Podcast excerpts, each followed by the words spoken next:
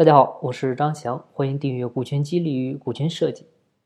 我们一直说，两个人合伙呢，股份千万不要平分。平分的话呢，会产生控制权分离啊，会有很大的决策风险啊，早晚会闹掰。那为了让大家更直观的了解我们为什么不能平分，今天呢，我们就从人性的角度来举一个很简单的案例，你就明白了。就是假设，如果他的身高是一米六啊，你的身高呢是一米七啊，这个时候呢，他不会认为你比他高多少，对不对？但是如果说他是一米六，你是一米九。啊，他就会认为你比他高一头。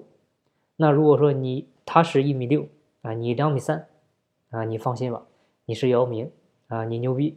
那个时候呢，他就不会跟你比了，是不是这样？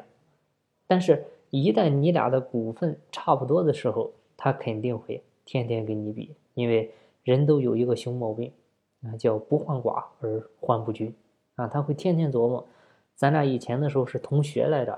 啊，都是一个班的，还上下铺，啊，考试的时候呢，我还每次比你考得好，啊，我肯定比你聪明，比你能干，比你强。你看，两个合伙人，你要天天这么想的话，那公司早晚就完蛋。好，今天的分享呢就到这里，感谢您的收听。金不在西天，静在路上。我是张翔，下期再见。